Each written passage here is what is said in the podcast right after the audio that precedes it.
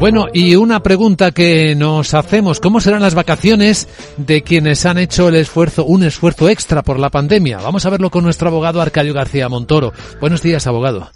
Buenos días, Vicente. ¿De qué hablamos? Pues de que se ha alterado en tantos casos esa jornada que, bueno, que, puede darse la tentación de modificar el régimen de vacaciones y todo tiene un límite. Es verdad que muchas veces no se ha podido planificar con los dos meses de antelación, pero la verdad es que no cabe todo. Se trata de un derecho que permite disfrutarlas en el verano y hay obligación de oír a los trabajadores, ya que en caso contrario va a ocurrir como en un hospital de Cáceres, donde les partieron el descanso y además lo trasladaron parcialmente al otoño eh, y al invierno. Bueno, ahora el tribunal de lo social lo ha prohibido. Bueno, el periodo de vacaciones es esencialmente pactado, ¿no?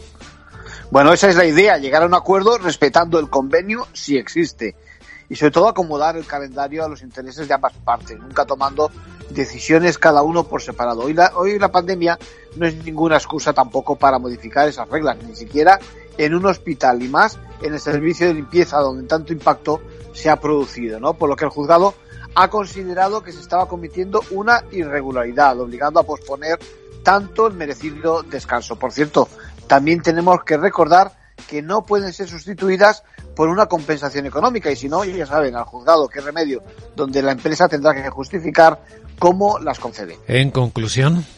Bueno, pues hay que llegar a un acuerdo y no se puede dejar pasar los meses de julio y agosto, salvo que ambas partes lo quieran. Gracias, abogado.